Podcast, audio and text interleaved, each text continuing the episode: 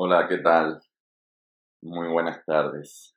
Me estoy tomando aquí un cafecito y quería conversar un poco. Y fíjate que quería hablar por primera vez de qué es la complejidad. ¿Qué significa la complejidad y dónde, cómo nos afecta o digamos, de qué manera está eso relacionado con nosotros y con nuestra vida, nuestra vida profesional, nuestra vida personal, eh, con la sociedad en general, etcétera? Em, la idea de esta charla pues, es simplemente compartir un poco mis pensamientos y instruir un poco a los demás en este tipo de temas, que son temas que por su naturaleza mm, reciente y no es una ciencia que sea, no es parte de las ciencias tradicionales, em, no está tan difuminado como debería estar. Sin embargo, la complejidad está en todas partes, la complejidad eh, es parte de, de, de nosotros mismos. Eh, nosotros somos sistemas complejos. ¿Qué es un sistema complejo? Y bueno, antes de hablar de un sistema complejo o de hablar de complejidad, hay que hablar de qué es un sistema para saber de qué estar todos en la misma página. Y un sistema no es nada más pues que un conjunto de cosas, de partes que están interrelacionadas y que como un todo, o cuando se les observa como un todo, pues se, se ve que hay una estructura y que, y que no son simplemente digamos, partes desconectadas, desconexas o independientes, sino que existen ciertas interdependencias que hace que el comportamiento de estas partes deje de, ser, digamos, independiente, no, no, o sea, reduce su rango de posibilidades, pero se asocia con otras partes y entonces en conjunto pueden hacer eh, diferentes capacidades eh, que de forma aislada no podrían hacerlo. Entonces, bueno, pensamos en un sistema, pues mira, las partes de un reloj, por ejemplo, o un coche, esos son sistemas de partes mecánicas eh, que están engranadas de cierta forma, interdependiente, de nuevo, y transfiriendo movimiento y energía para cumplir una cierta función. Ahora, esa función lo cumple con su entorno, y eso es todo un tema, cómo se crean las relaciones funcionales, y parte de lo que también en algún momento eh, hablaremos.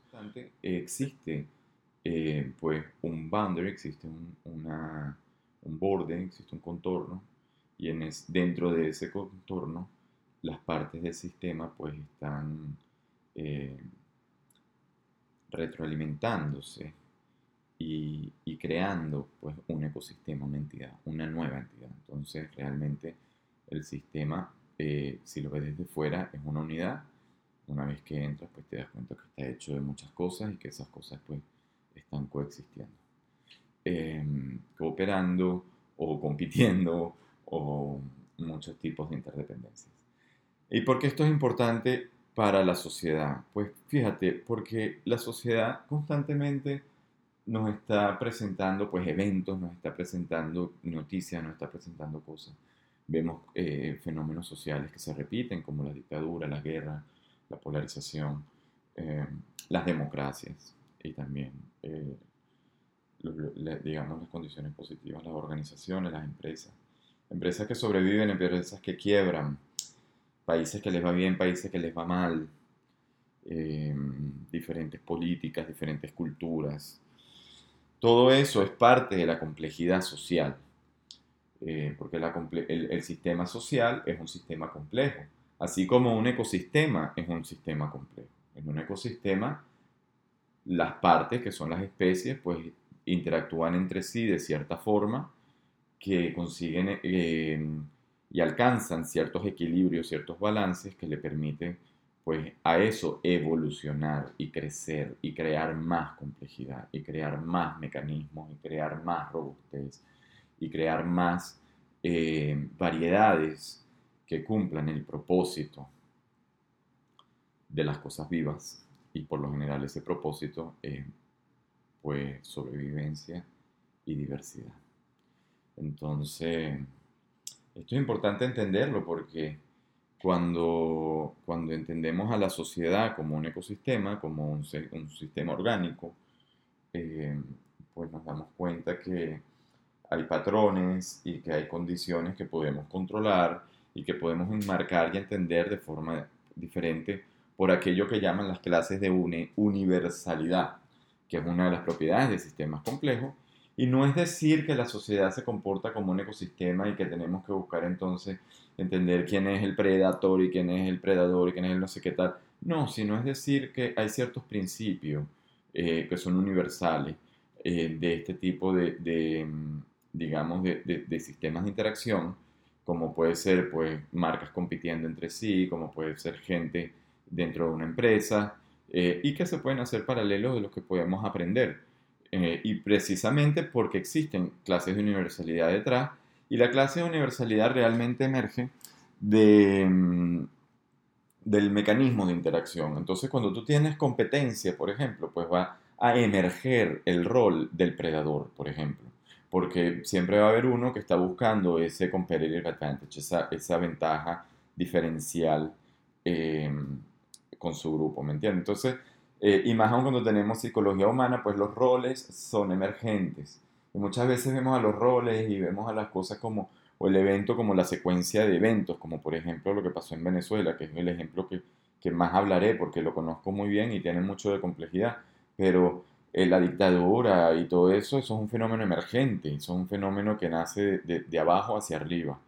Em, se dan las condiciones sociales para que me... Lo digo porque, primero, antes de que una persona como ese personaje suba al poder, se tienen que dar las condiciones sociales porque personajes como eso están en todas partes y seguramente terminan haciendo shows televisivos eh, los sábados por la tarde. Y entonces, em, parte de las cosas que uno entiende de, de sistemas complejos es que lo que tú ves que es un problema, en verdad tiene unas raíces mucho más profundas, porque la causa y el efecto no están necesariamente juntos en el tiempo.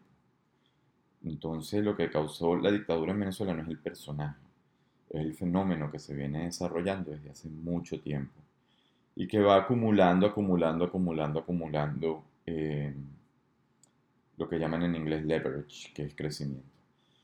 Entonces, bueno, no se cambia, digamos, la forma de ver las cosas porque te pones a ver realmente qué es lo que está pasando y qué es lo que está alimentando el síntoma que estás observando.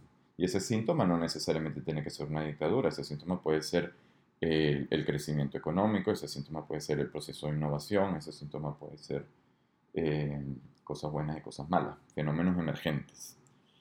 Y cuando no tenemos el correcto entendimiento de esto, eh, cuando vemos el síntoma problemático, como puede ser, por ejemplo, eh, la inflación, como puede ser, por ejemplo, eh, el, poder de cumplir con las metas en una empresa, la productividad, el performance. Eh, cuando vemos un, que baja el performance, cuando vemos que hay un problema, pues vemos el síntoma y, queremos aplicar una medicina con las mejores intenciones, queremos aplicar un remedio.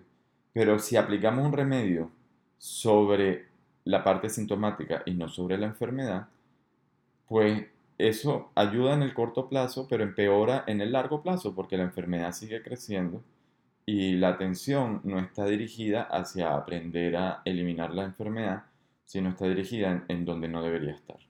Y lamentablemente, mis amigos, eh, escuchan, mis amigos invisibles, como decía ese personaje en Venezuela, a pesar de que se tienen las mejores intenciones, nosotros mismos creamos la mierda que luego nos toca vivir. Y no lo entendemos y no lo vemos. No entendemos que nosotros somos el origen. Son nuestras decisiones, son nuestras culturas, son nuestros juicios de valor, son nuestros preconceptos del mundo, nuestro framework, nuestros marcos de referencia. Los que nos atrapan en prisiones, como las prisiones morales. Implicaciones de la vida. Bueno, mira, eh, como hablamos, eh, nosotros tomamos decisiones y parte de, los problemas en los que nosotros nos metemos vienen dados por las mismas estructuras mentales que están gobernando nuestro inconsciente. Y lamentablemente cosas como la infancia y como nuestros padres tienen mucho efecto. Digo lamentablemente porque no todo el mundo tuvo la gracia divina de haber tenido esa infancia eh, ejemplar. Pero bueno, eh, lo importante es... Em, lo importante es conseguir una transformación mental que te permita a ti crecer, que te permita a ti conseguir ese leverage, eh, hacia las partes pues, positivas como el mayor entendimiento de la realidad, eh, la toma de decisiones más efectiva y realmente pues construir eh, lo que uno desee en este poco tiempo que tiene uno en la Tierra. Y, y, la filosofía importa, la ciencia importa y, y sistemas complejos importa porque ellos determinan cómo vemos el mundo y según cómo vemos el mundo vamos a anticipar que es una cosa importantísima, el sentido de anticipación, cosa que también tendremos que hablar bastante. Pero vamos a anticipar eh, los distintos escenarios y eh, limitar, a constrain eh, nuestro comportamiento. Entonces, realmente nuestra percepción del mundo es la que determina nuestros, nuestros límites de comportamiento. Y ahí es cuando uno ve realmente que cosas como la segregación y cosas como la, la pobreza realmente tienen un efecto muy fuerte en la gente, porque eh, les limita mucho lo que incluso creen que pueden llegar a ser. Y al final, en esta vida, más aún en este siglo donde vivimos con tanto internet, con la capacidad de hacer lo que nos dé nuestra regalada gana, la única fuente de impedimento no es nada más que nuestro cerebro y nuestra, nuestra mente, realmente nuestros miedos y nuestra capacidad de lanzarnos al agua cuando nos dé la gana.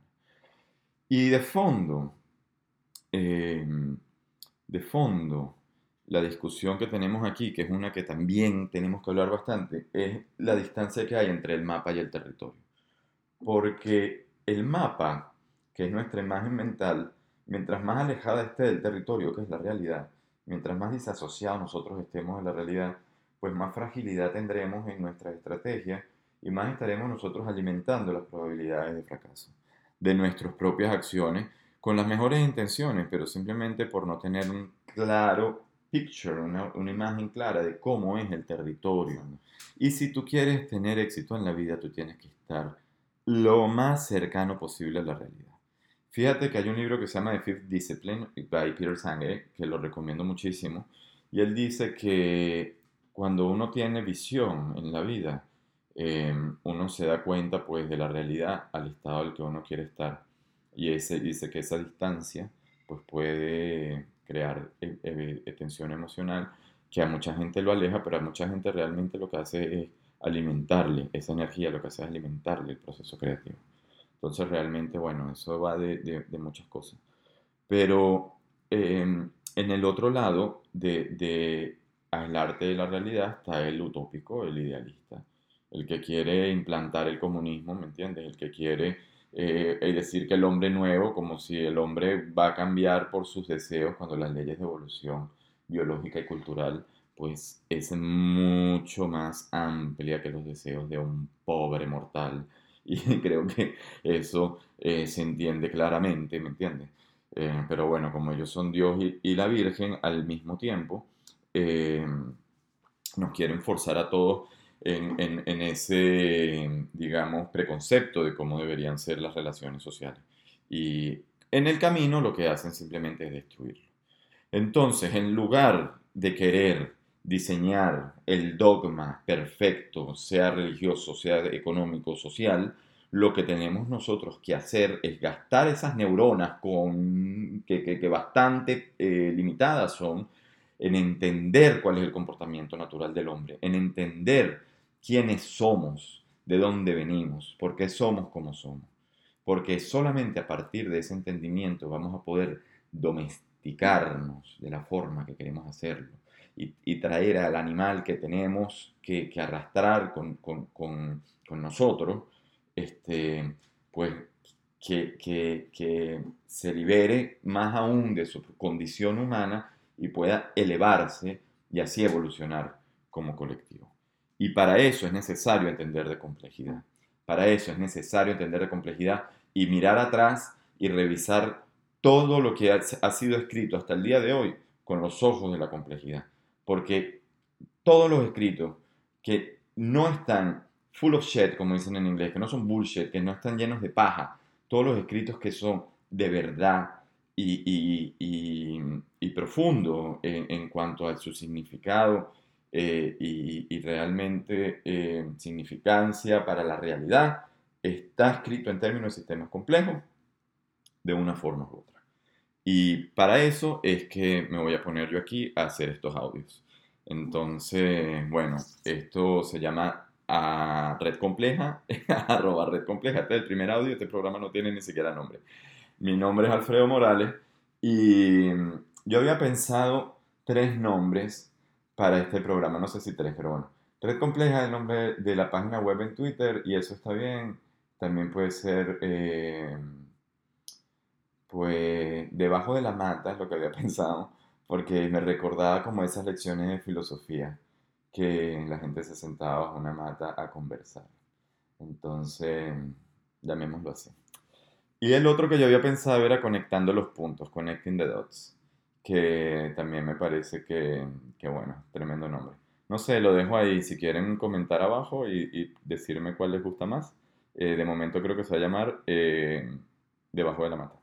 Bueno, un saludo, muchas gracias. Bye.